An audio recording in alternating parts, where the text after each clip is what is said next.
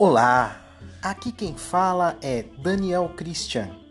Você está no Filosofia Pós-Colonial, sua dose semanal de filosofia e pós-colonialismo.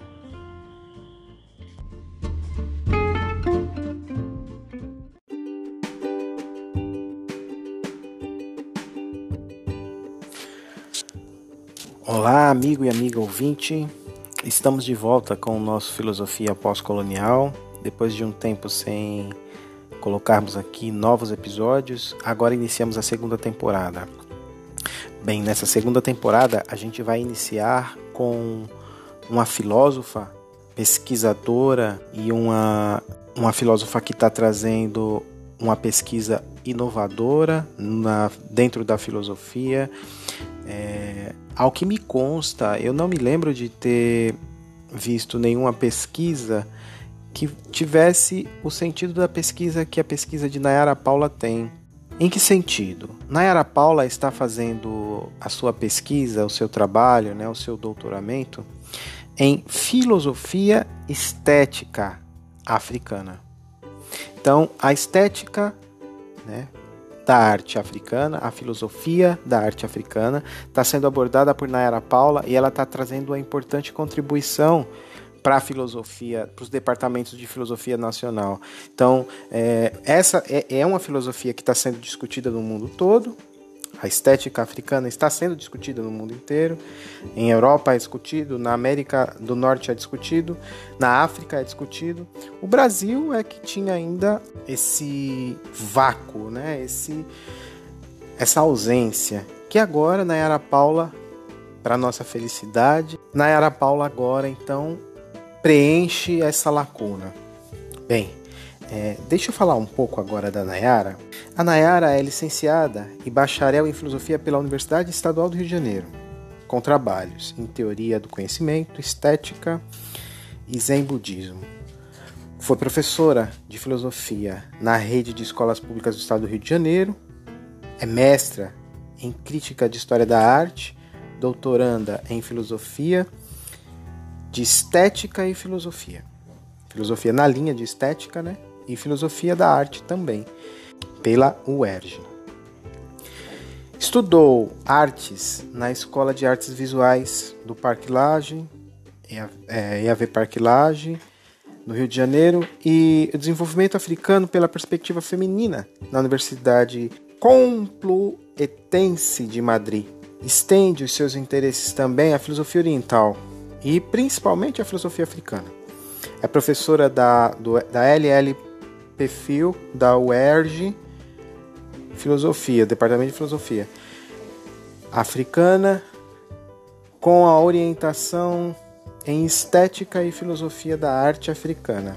É escritora com livros como Ausência e Primavera, publicados aí pela editora e curadora administradora do site Pequena Eleco, que trata aí de assuntos de cultura afro-brasileira, filosofia, literatura e arte. Bom, ela é editora-chefe do site de artigos acadêmicos em filosofia, www.filosofiaafricanabrasil.com, que incentiva a produção e reúne artigos de filosofia africana. Foi também a idealizadora do, e coordenadora do primeiro Congresso de Filosofia Africana no país, que aconteceu na Universidade do Estado do Rio de Janeiro, em novembro de, de, de 2017. Bom, então ela tem aí um vasto currículo, tem um know-how muito grande para tratar desse assunto e a gente quer ouvir a Nayara falando de estética, de, de filosofia da arte, né? Quando a gente fala estética, para os nossos ouvintes que não estão muito afeitos com esse termo, estética é um campo da filosofia que estuda justamente a arte, o belo. É o estudo do belo, o estudo da arte. É, e Nayara Paula vai trazer para a gente aí uma importante contribuição para quem ainda não tinha tido contato com a filosofia da arte africana. Bom, espero que vocês gostem desse episódio. É, lembrando que, se você entende que o nosso trabalho é importante, nos apoie lá no site apoia-se.com barra filosofia pós-colonial.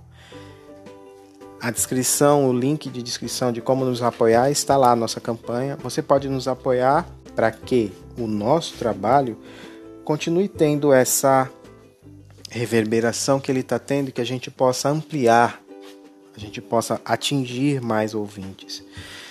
Né? Então, essa condição material é importante. Obrigado a você que nos acompanha. Espero que goste tanto dessa entrevista como eu gostei. Lembrando que a nossa entrevista foi gravada, né? Então, é, eventuais problemas de, de áudio aí a gente tentou contornar na edição, mas eu tenho certeza que a entrevista foi muito bacana, foi muito proveitosa e nós vamos, eu aprendi muito com Nayara e eu tenho certeza que vocês também aprenderão. Um abraço a todos e vamos à nossa entrevista.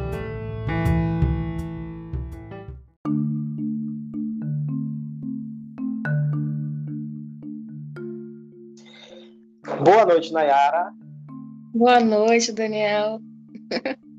Bom, hoje então eu vou falar com Nayara. Nayara que é filósofa e pesquisadora da, da área de estética. Nayara Paula Eugênio, né, pela Universidade, é doutoranda pela Universidade Federal de, do Rio de Janeiro, não é isso? Pela UERJ, Universidade do Estado. Ah, Universidade Estadual do Rio de Janeiro, ótimo. E então, Nayara, é, eu tenho assim uma primeira pergunta para fazer para você, que eu pesquiso na área de filosofia, nesse campo do conhecimento, é que a estética ela é um tanto quanto negligenciada na filosofia. A gente percebe que, que se fala muito em metafísica, epistemologia e todos os em filosofia política, né? Mas a estética ela fica meio relegada ao cantinho ali dela. É, o que eu queria saber de você é esse, qual, o que te motivou a estudar estética nessa linha de pesquisa que você está?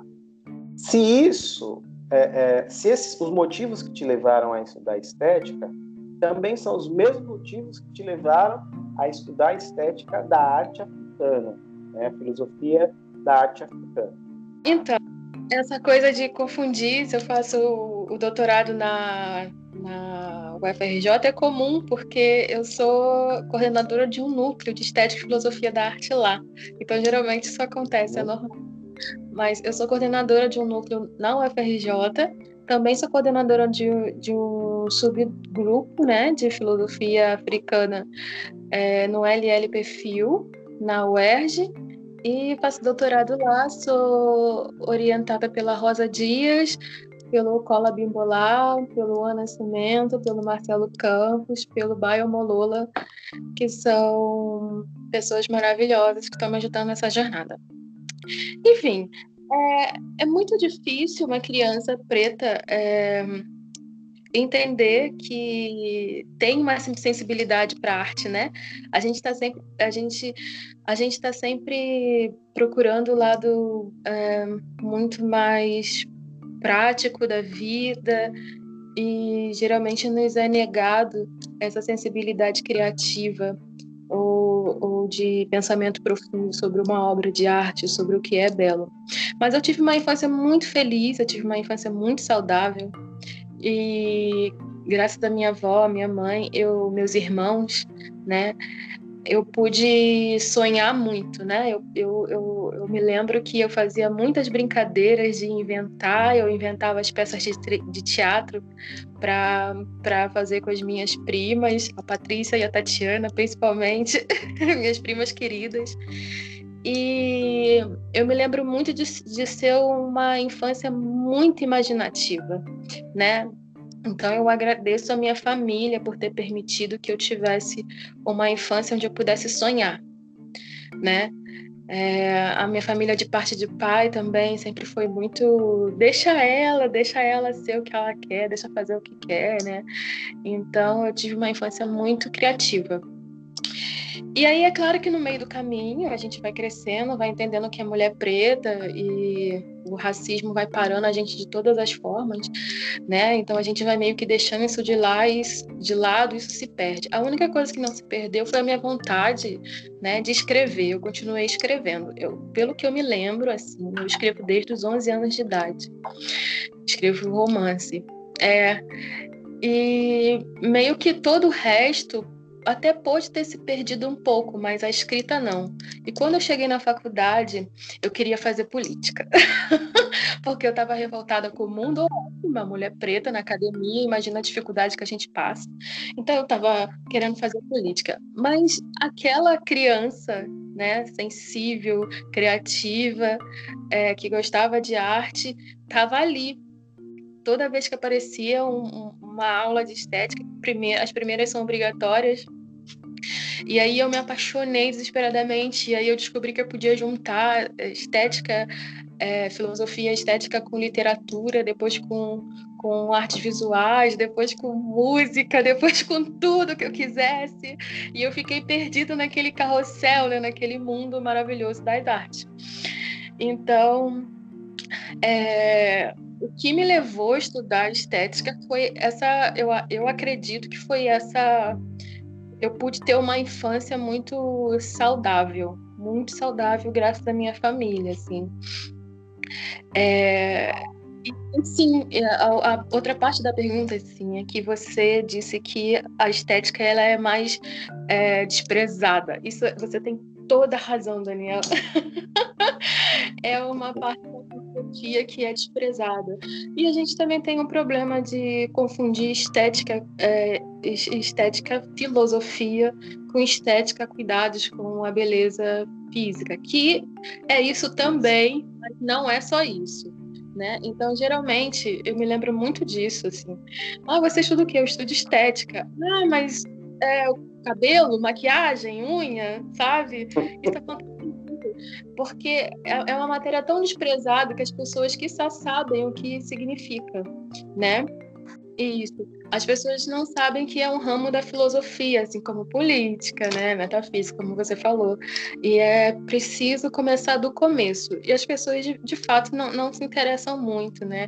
Acham que o campo da arte é um campo para para você ficar ali visitando museus, contando historinhas é. de arte, né? E as pessoas acham isso menor. E eu acho que é fundamental para para a identidade, para a identificação do nosso povo. Né? Então, o primeiro trabalho, o primeiro trabalho é fazer com que as pessoas entendam o que é, é estética, né? Estética e filosofia da arte. E o segundo trabalho, que eu acho que é o mais difícil, é fazer as pessoas entenderem o quanto isso serve para a libertação do nosso povo, né? E aí essa a sua outra pergunta, que é o que me levou a estudar estética africana, né? Eu estudei muito estética ocidental, visitei muitos museus, eu adoro, adoro arte, é, todas elas, eu sou apaixonada mesmo, assim. E só que em determinado momento você entende que você está sendo roubada, né? Que você que muitas coisas foram foram te negado, foram escondidos de você, né? E nessa busca de tornar-se preta, né? Você vai entendendo isso. E aí foi quando eu entendi que eu precisava voltar ao meu meu espírito, a minha intelectualidade, a minha sabedoria para o meu povo.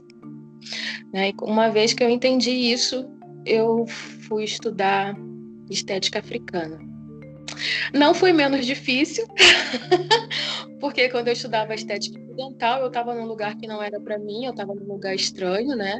Geralmente é um lugar é, é um lugar muito, muito branco e elitista, né? O campo da, da arte. E é óbvio que eu gostava de tudo aquilo, mas eu não me via ali, eu, eu sabia que eu não me via ali, que aquilo não era meu, né? Uma coisa é você. É, é como você olhar o, é, o brinco de uma outra pessoa. Tem uma pessoa com brinco, você acha aquele brinco lindo, mas você sabe que não é seu, é dela.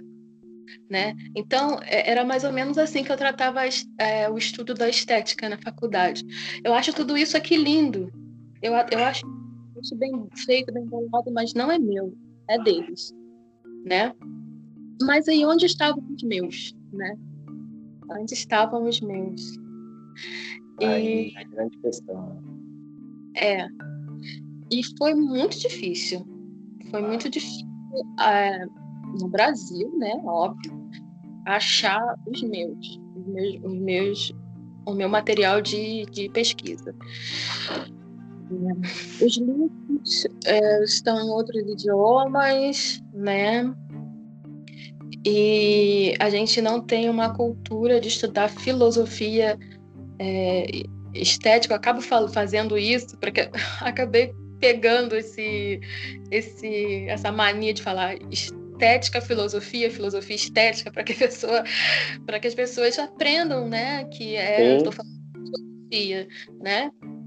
Mas estética, se você diz estética, você, né, você já está dizendo que você está falando de, de filosofia. Mas, enfim. É, então, é, é, eu agradeço muito ao professor Juan Flor do Nascimento, porque ele diz: eu não, eu não, não gosto muito de estética, eu não entendo muito de estética, mas me deu várias bibliografias. De repente eu estava perdida e ele falou aqui, ó, toma essa pasta. e era uma pasta cheia de estudos de arte, ou de arte, ou, ou de estética mesmo, né? E eu achei aquilo era um, era um baú de tesouro, assim. E eu também viajei muito é, viajei muito pelos Estados Unidos e Europa comprando livros, procurando livros, visitando museus, onde nossas obras estão lá, né, acumuladas, roubadas.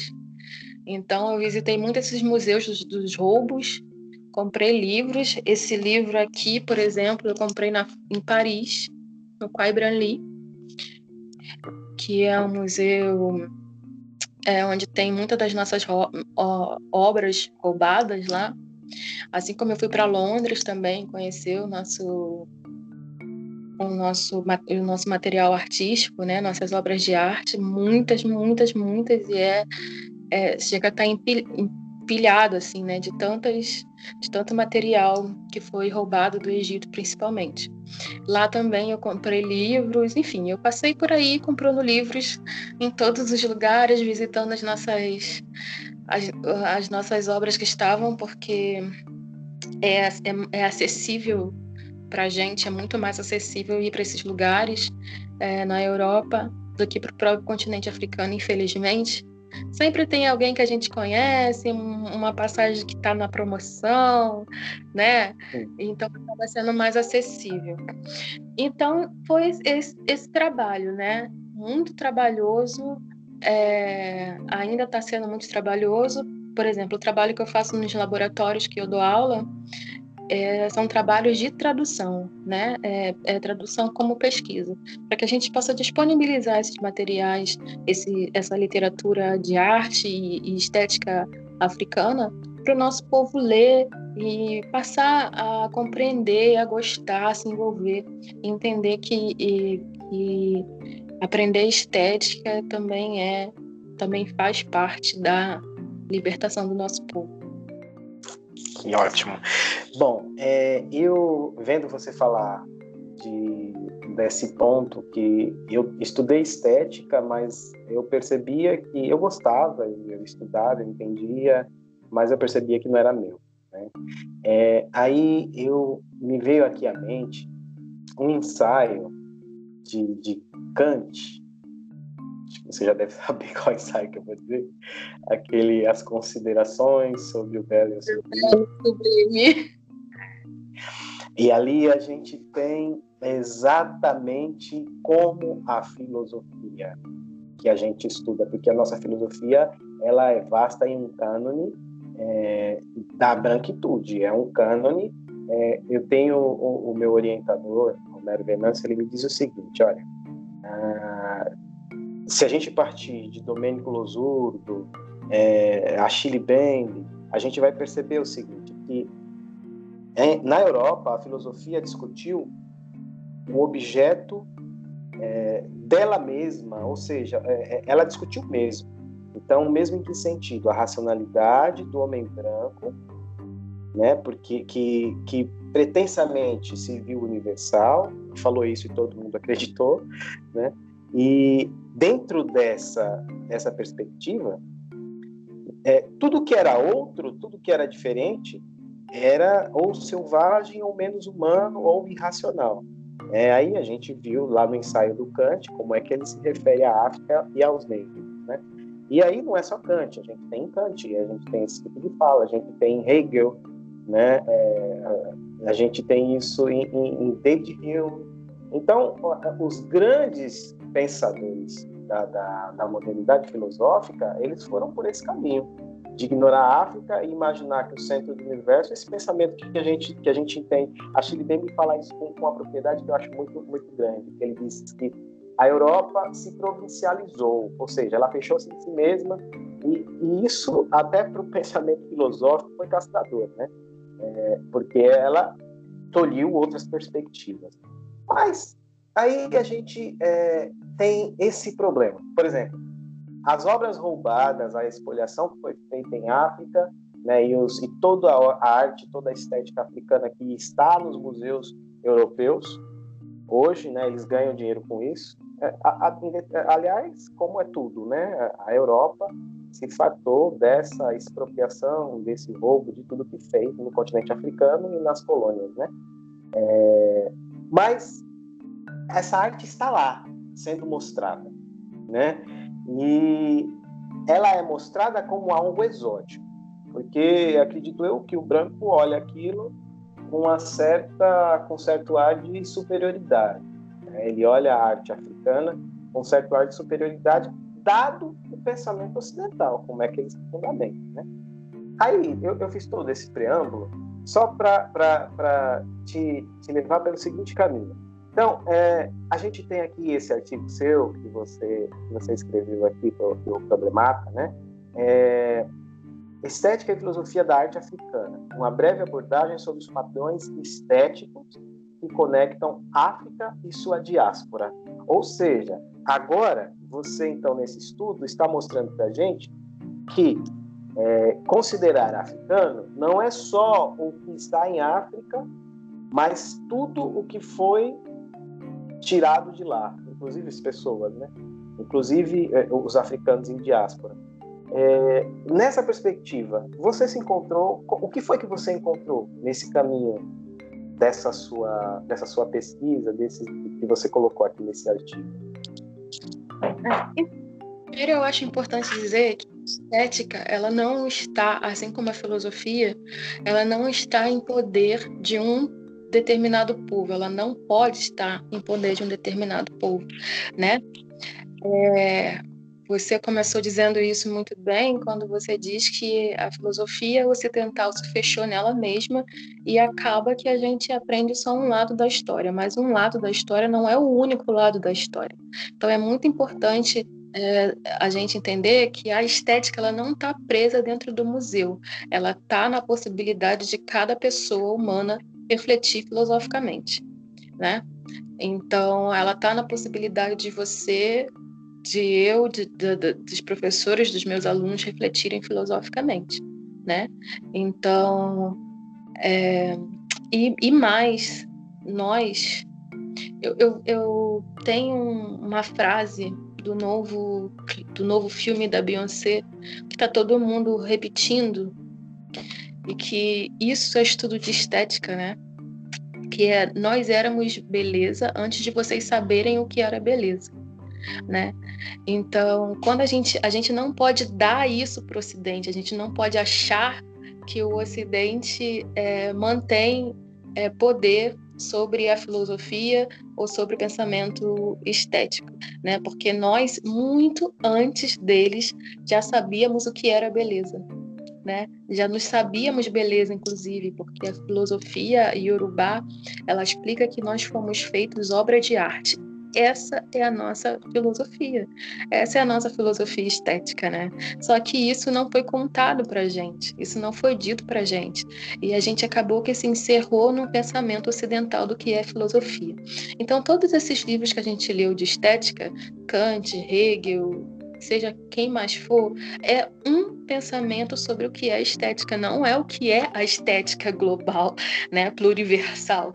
Não é isso. É muito importante que saibamos, né? Que nós já sabíamos o que era beleza, já não sabíamos beleza, né? Já que a estética é essa reflexão, essa, essa, essa aproximação com o que é o belo, né? Essa experiência com o belo. Nós já sabíamos disso muito tempo, muito antes deles começarem a aprender a se coçar. então, é muito importante a gente entender que a filosofia ela não está presa a uma cultura. Qualquer pessoa humana, qualquer pessoa é capaz de refletir. Então, a estética pode existir em qualquer cultura, né? É, a outra coisa é que como a pergunta que você fez, desculpa, eu achei tão importante falar sobre. Primeiro é você pensar o que é Brasil, né? Desculpa, é importante você refletir sobre o que, o que é Brasil, né? É, a gente tem uma população branca é, que é supremacista, né? Que acumula riquezas e que impõe uma cara europeia à força e que geralmente é, se mantém dentro de suas próprias famílias por geração em geração, mas que está lá. E, o gran, e a grande população né, que constrói o país, que pensa o país, está fazendo o que, está onde, como, vivendo como, né? Primeiro é importante você entender é, como se constrói esse país, né? Então, se você, se você entende que existe uma população branca que espalha por aí que eles são hegemônicos sem ser, você já destrói é, você já destrói a maior parte do problema da filosofia brasileira, né? Que é se pensar enquanto Ocidente, né? Porque filosoficamente nós não somos ocidentais, né? Se você separar a filosofia em Ocidente Oriente, a filosofia brasileira é, é, é europeia desde quando, né? A formação do nosso povo não nos deixaria pensar como europeu, a não ser é, quando eu digo pensar, refletir filosoficamente mesmo, a não ser essas famílias que ficam aí se guardando de geração em geração, como se fossem europeus, enfim. Né? E depois, Daniel, eu acho que isso é um trabalho, você falou da Sueli Carneiro e da Lélia, nossa, eu fico pensando nessas grandes mulheres, sabe? Na, na Helena Teodoro, grande filósofa também. Eu fico pensando nessas mulheres maravilhosas. Agora a gente pode se ver num caminho de lá para cá, né? Foi mais isso. ou menos isso. Né? e eu falo das conexões entre é, das, dos padrões estéticos entre África e, e a nossa diáspora. É, mais especificamente no Brasil, mas também nos Estados Unidos, porque quem me dá esse título é a doutora Kariamu Welsi Achante, que é uma doutora, é, era coreógrafa, doutora, filósofa e organizou um livro de filosofia, de estética e filosofia a, da arte africana. Um livro que está em inglês, para você ver as nossas dificuldades de estudar estética, mas também como é, quem fala inglês ou francês já está muito avançado nesse estudo de estética africana, né? Isso só está muito atrasado para a gente. Mas é, tanto que eu, vi, eu tenho viajado todos os anos do meu doutorado para os Estados Unidos, para a França, enfim, para poder estudar, aprender alguma coisa com eles sobre estética, porque eles estão eles não precisam provar nada para ninguém, eles estão lá só estudando. Aqui a gente ainda tem que, que provar, né? É, para as pessoas que estética é válido, estética africana existe, né? É, é, é, é, é triste, mas é real, é verdadeiro, né? É, então a Kariamu ela explica para gente assim que África é onde estão, é onde tem africanos, é isso que ela diz para gente. África é onde estão os africanos, né? E ela e esse título é ela que me dá, né? Dos padrões estéticos que conectam a, a África e a diáspora. E ela está pensando mais os Estados Unidos, embora ela fale de outros lugares, ela está pensando mais nos Estados Unidos. E eu meio que puxo a sardinha para o Brasil, porque o que a gente tem de padrão aqui que se conecta com a África não está no gibi, né? É. No mestrado, eu fiz um trabalho sobre arte, né, estética, porque eu fiz a minha graduação em filosofia e o meu mestrado eu fiz em história e crítica da arte, porque é isso, eu tenho essa paixão por, por arte e eu falei assim, não, eu vou dedicar um pouco do meu tempo para estudar é, história da arte, mas meu trabalho meio que mistura um pouquinho é de filosofia, porque, enfim, né, não deixei de ser filósofa. E aí agora eu volto para o doutorado fazendo filosofia. Mas lá no mestrado, eu já estava estudando as artes do, do, do terreiro, arte de terreiro, eu chamo assim, né? As artes de terreiro, todo, todo aquele objeto que era feito para celebrar os, o culto aos orixás. E eu não fui a única pessoa que disse isso, mas é, entender o barracão como uma galeria de arte é a minha proposta da dissertação, né? Que o, o, o barracão do terreiro de Candomblé é uma galeria de arte, né? Porque quando quando a festa começa, você começa a ver os instrumentos dos orixás, as roupas, as joias, né? A comida, porque para o Yorubá Existe beleza na comida, existe beleza nas cores, no cheiro, né, nos animais, existe beleza em todas as coisas, porque beleza, ela não é uma característica física, né? Apenas. Ela é o material junto com o imaterial. E esse imaterial pode ser diversas coisas. Pode ser a conexão com o seu ancestral, né? Pode ser a sua espiritualidade, pode ser o que dá o movimento da obra de arte, né?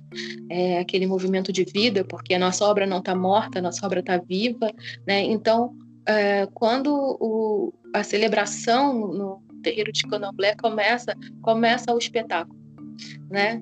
E aí eu chamo o barracão de, de, de galeria de arte.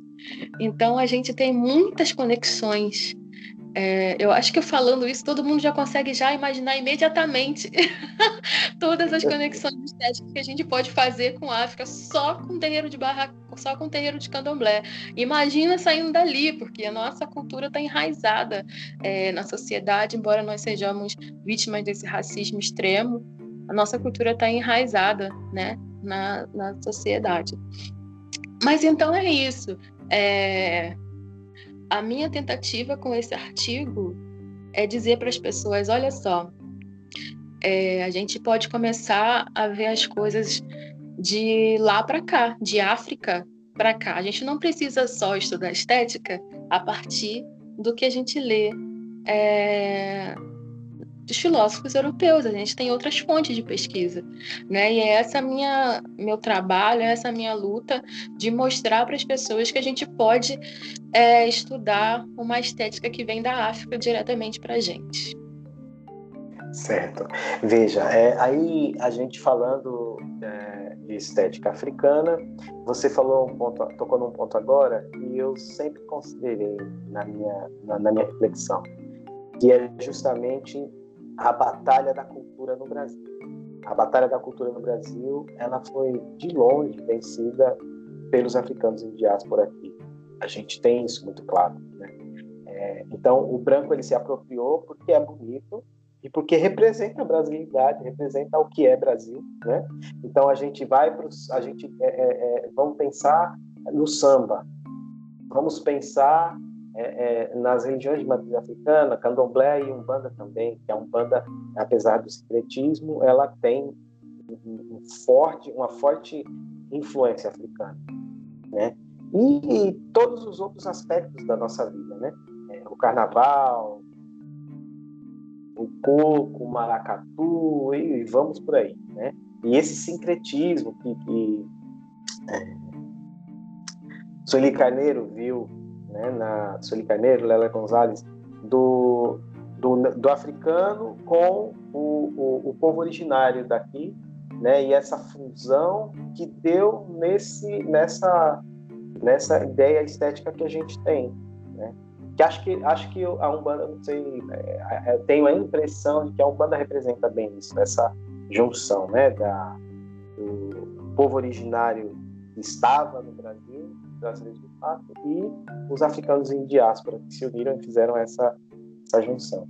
Agora, é, em termos de Brasil, como é que a gente, é, é, qual seria o caminho né, que você vê possível? Eu sei que é, é, é um trabalho, é, eu vou fazer uma pergunta que ela está muito no campo da, da projeção, né? Mas qual seria o caminho possível para a gente passar a considerar a, a, cultura brasileira, né? nesse contexto de, de estética diaspórica, estética africana diaspórica aqui no Brasil. Qual seria o caminho para a gente começar a pensar isso com seriedade, né? do, do jeito que você está fazendo? Né? Porque essas mulheres, é, elas que abrem o caminho para a gente é, conseguir estudar, né? Então, é, é, pedir bênção às nossas mais velhas, pedir agô para poder falar, né? E agradecer profundamente tudo que elas puderam deixar, puderam fazer para deixar um legado para a gente é, é, estudar. Então, é, o que a gente está fazendo hoje, a gente só está fazendo porque elas puderam porque elas puderam não, porque elas enfrentaram essa sociedade racista e misógina e deixaram um legado para a gente. Né? Então, meu, meu respeito, minha admiração e meu amor grandioso pela existência dessas mulheres, né? E hoje eu estudo também é, mulheres da filosofia africana, que é a Sofia Ololê, que é nigeriana, e eu acabei de falar da, da Kariamu, que é norte-americana, né? Eu sinto prazer em estudar essas mulheres.